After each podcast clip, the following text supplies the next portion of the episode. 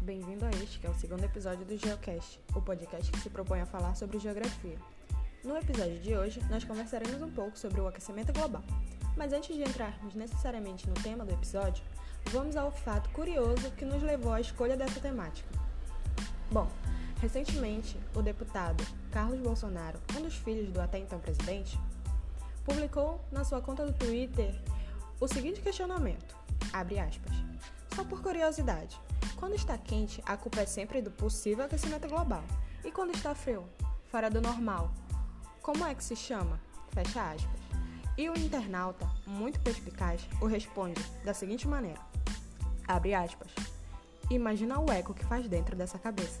Fecha aspas. E para ajudar aqueles que podem não ter entendido o porquê da resposta irônica deste internauta, nós tentaremos explicar de maneira simples o que é o aquecimento global. Bom, eu me chamo Dayana e junto com os meus amigos de turma Lucas Araújo e Nelson de Oliveira, nós teremos os seus hosts hoje.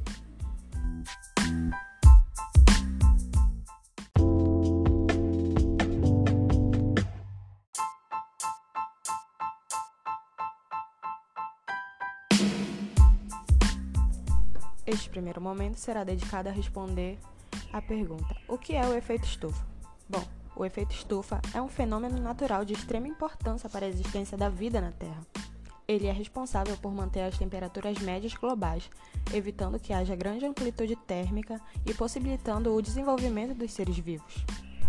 Em decorrência da grande concentração de gases do efeito estufa na atmosfera, a energia solar refletida pela superfície encontra dificuldades para dispersar-se no espaço, ficando aprisionada.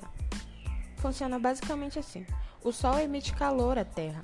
Parte desse calor é absorvida pela superfície terrestre e pelos oceanos, outra parte é, é devolvida ao espaço. Contudo, uma parcela da radiação solar, irradiada pela superfície, fica retida na atmosfera em decorrência da presença dos gases do efeito estufa que impedem que esse calor seja devolvido totalmente ao espaço.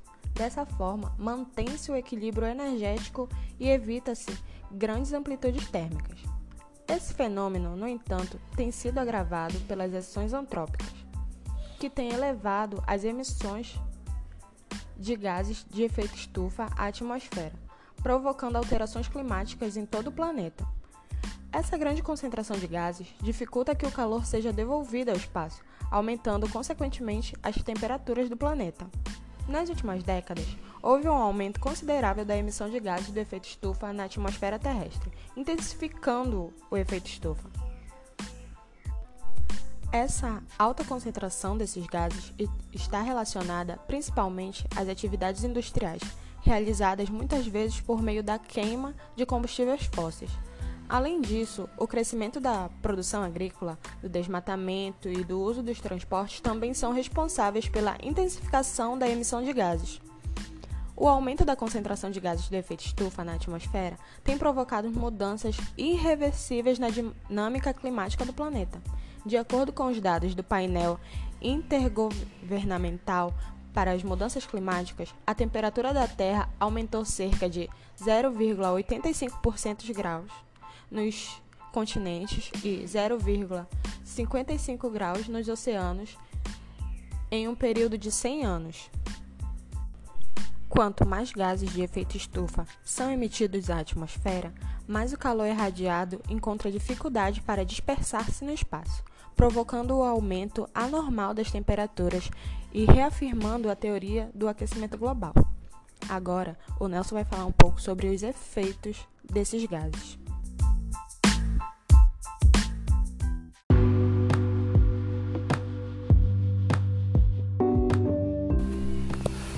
Bom, gente, o que seria o aquecimento global, né? O que seriam as mudanças climáticas e o próprio efeito estufa em si, que é o que é rotulado pelo, pelo senso comum e também por muita gente da, da comunidade científica. A, as mudanças climáticas, elas são algo natural da natureza, né? Que acontece é, espontaneamente na natureza. Que é a amplitude térmica, é, num, num período longo de anos, de tempo, assim, é, o clima já não é o mesmo porque houve, houveram mudanças, houveram, houveram alterações no lugar, então isso é natural do planeta que aconteça mesmo espontaneamente. Agora, o aquecimento global em si, da forma que a gente entende hoje, ele é causado, né? Ele acaba sendo causado pela gente. O que seria o aquecimento global? O planeta vai ter um sistema de, de retenção de calor. E essa retenção de calor dos raios ultravioleta emitidos pelo Sol, ela, ela não se dá só a nível de superfície, né? O planeta acaba retendo no solo, no oceano, em várias partes e na própria atmosfera. A atmosfera, é, ela é composta por vários gases, com muito mais frequência, digamos assim, o oxigênio. Mas ela também tem nitrogênio, tem dióxido de carbono, tem vários gases. É ela é um, um, um misto de vários gases. Alguns desses gases, como o dióxido de carbono, o metano e o óxido nitroso, eles vão ser gases responsáveis por trabalhar nesse processo de retenção do calor na, na atmosfera. Porque se não existisse esse processo de retenção, esse mecanismo, o que é que ia acontecer? Os, os raios ultravioleta iriam é, atravessar a atmosfera chegar na crosta terrestre e voltar. Eles iriam ser emitidos. E seria o mesmo efeito que a gente vê das estrelas de um outro planeta que não o nosso, que a gente vê brilhando devido à luz do Sol e devido aos raios violetas e eles estarem refletindo. Por exemplo, Vênus, que é considerada a estrela da manhã, a gente vê antes do, do, do Sol, né? Do Sol nascer. É possível tu ver Vênus antes do Sol nascer, por isso que o nome dela é Estrela da Manhã. Porque ela só pode ver ela a olho nu assim, refletindo, é a mesma coisa. Só que, tipo assim, esses gases que estão na atmosfera, eles acabam é, propiciando a temperatura ideal para o surgimento da vida. Esse é que é o fato. Esse é que é o ponto que eu queria chegar, entendeu? Porque o surgimento da vida só, é, só foi possível devido o, a, a atmosfera conseguir ter esquentado, digamos assim, o suficiente para que fosse possível, né? Um, um, um ser uma criatura viver aqui com essa com essa temperatura. Então, se não existisse esses gases, se não existisse esse processo, esse mecanismo todo, os gases, esses gases tipo dióxido de carbono, a atmosfera, a atmosfera seria muito mais fria do que hoje, né? Seria algo como 33, mais ou menos, deixa eu ver, 33 graus abaixo dos graus de agora, esse é menos 10 graus, digamos assim. O Atila fala isso, né? Menos 18 graus, mais ou menos. Se a gente for botar na conta, porque a temperatura normal é 30, quando tá 30 a gente já tá morrendo de calor, né?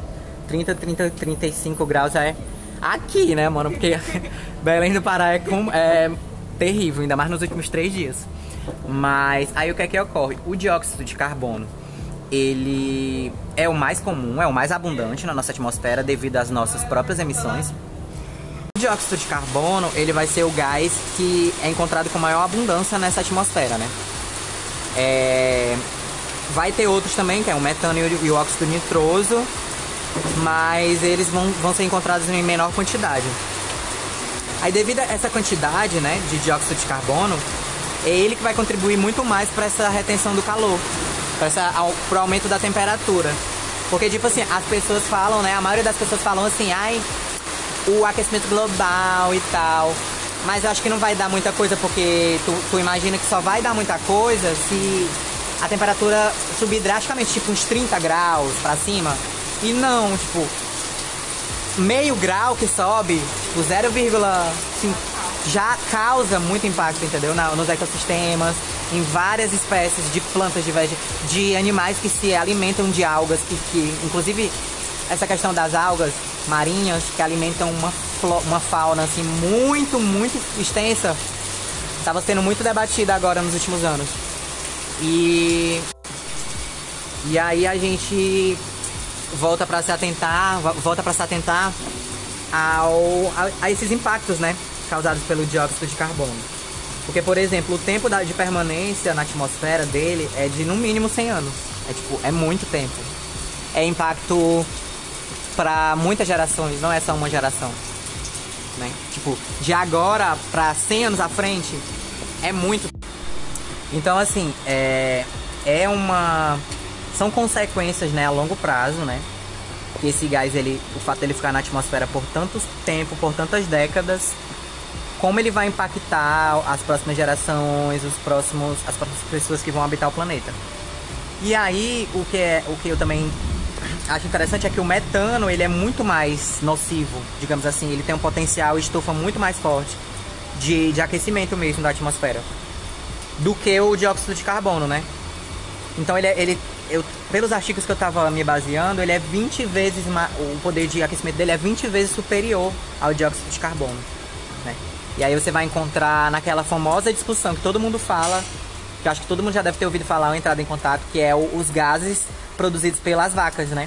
No campo. E, e como também a pecuária ela, ela veio crescendo nesses últimos, nessas últimas décadas, com até mesmo com o avanço técnico informacional, as técnicas de, de criação né, do gado, de, de inseminação artificial, de extração de leite, um monte de, de paradas que foram acontecendo, que foram se desenvolvendo ao ponto de ser um, um, negócio muito lucrativo e além de lucrativo de subsistência, né? Porque tipo, a gente, a maioria da gente é carnívoro. Tem os veganos, assim, eu acho que deve ser 1% da população. Eu tentei virar, não deu certo. 5% da população. E eu também já tentei virar, mas também não deu certo. Eu não consigo, eu, eu sou muito viciado em carne. tipo, eu acho que vai ser um processo muito doloroso pra mim deixar a carne, entendeu? Deixar as fibras. Então, o metano ele tá ele, ele aumentou muito, né? Você pensa no, nos gases de uma vaca, agora você vai pensar nos gases que são emitidos assim por vários currais, sabe? Quilômetros e quilômetros de criação de gado. E, e, e o pior é que eles. A, o, o que eles fazem para criar é, na, na, numa superfície plana, digamos assim, numa pradaria, né? Digamos assim, os gados. Nem todo o ambiente é uma pradaria, né? nem todo o ambiente é plano. Geralmente você vai encontrar obstáculos nesse terreno. Então, a maioria desses obstáculos, principalmente aqui na Amazônia, são o quê? São árvores são matas. São áreas de mata, né? E aí eles desmatam que as plantas elas vão fazer justamente o oposto, né? Não que elas vão ser responsáveis por toda a dissolução ou a, a limpeza, digamos assim, do, da atmosfera, transformando o dióxido de carbono em oxigênio, né? Porque elas consomem o dióxido de carbono, o carbono em si, e emitem o oxigênio. E a gente faz o contrário, a gente consome o oxigênio e emite o carbono. Então eles tiram tudo, todo aquele, aquele organismo vivo que seria capaz e, e de ser um agente transformador da atmosfera, né? Que eu acho que o planeta, eu acho não, o planeta e o equilíbrio em si da atmosfera global só, é, só, só pode ser conseguido devido às florestas, às árvores, às plantas vegetais si, justamente por esse efeito. E aí eles tiram, eles cortam o terreno, eles limpam o terreno para criar gado, para o pasto. Entendeu? E o que é que as vacas vão fazer? Vão emitir metano na atmosfera. Muito metano, não é só, não é só um pouquinho. Então, é algo a ser pensado também, né? Aí, no entanto, o, esse poder estufa, esse poder de aquecimento não é só do metano. O óxido, o, o óxido de nitroso, óxido nitroso, que é o outro gás também responsável pelo aquecimento, ele é em média 310 até 7.100 vezes maior do que o, o, dióxido de carbono, ou seja, é muito, muito pior. Ele é muito mais agressivo, ele é muito mais destrutivo. Ele é muito, ele tem um poder de esquentar muito maior, né? E aí mas assim, apesar desses outros dois gases eles serem responsáveis também por muita pelo perigo do, do, do, do, efeito estufa, eles são encontrados num, em muito menor é, volume na atmosfera do que o dióxido de carbono. O dióxido de carbono é, é, muito mais preocupante o volume deles. E aí você pode pegar qualquer gráfico recente de qualquer instituição que trabalhe com o meio ambiente, que trabalhe com a qualidade do ar, e você vai ver as concentrações como são absurdas.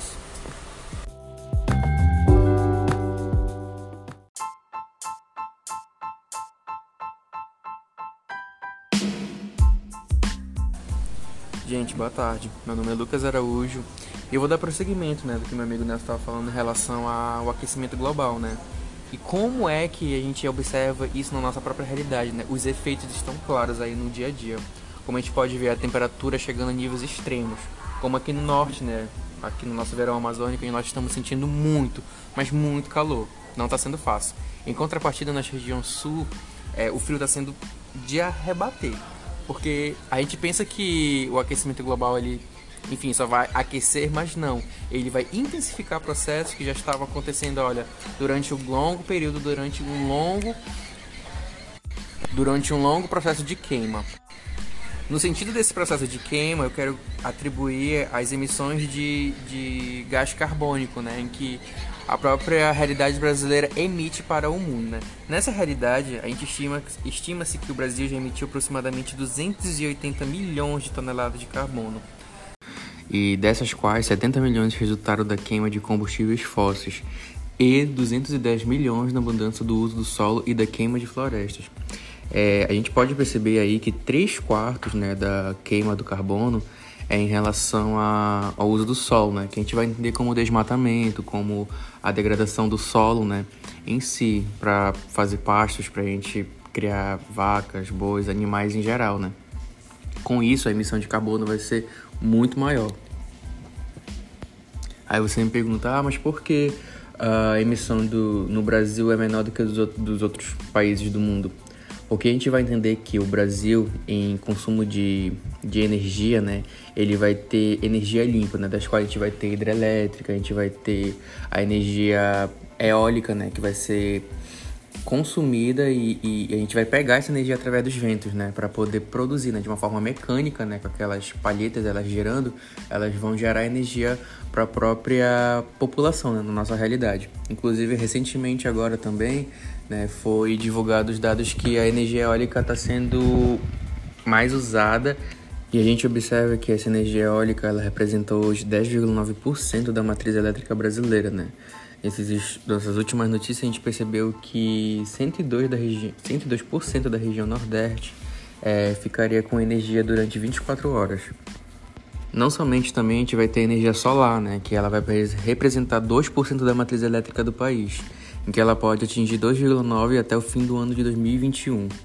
Contudo, com essa energia limpa, né, que a gente tem feito durante esses anos da nossa vida e existência, a gente vai perceber que mesmo assim a gente continua poluindo a atmosfera com cerca de 200 milhões de toneladas de carbono em relação ao desmatamento que a gente tem aqui na Amazônia e no restante do Brasil. Por esse fato, a gente vai liderar também em torno de 5% as emissões globais de carbono na atmosfera, colocando o Brasil assim também em quinto lugar como o país mais poluidor do mundo. Nesse sentido, a gente finaliza a nossa apresentação sobre a relação do aquecimento global, né? Como ele tem impacto na nossa vida e como, e como esses efeitos estão se tornando catastróficos, né? Exemplo, tempestades torrenciais que alastram continente asiático, tsunamis em relação ao clima mais quente, né? Em relação à temperatura média do planeta aumentar um grau, a elevação do nível do mar, a perda de cobertura do gelo a alteração de disponibilidade de recursos hídricos né, em relação com países que têm escassez de água, isso vai se intensificar mais ainda. A desertificação é a principal causa né, das atividades humanas e alterações climáticas também, como eu havia falado anteriormente, né, sobre desmatamento, como influencia na, no clima do mundo. E interferência na agricultura, a gente pode citar também, que é o caso das regiões subtropicais e tropicais, que a gente vai ter mudanças nas condições climáticas e no regime de chuvas que poderão modificar significativamente a vocação agrícola de uma região.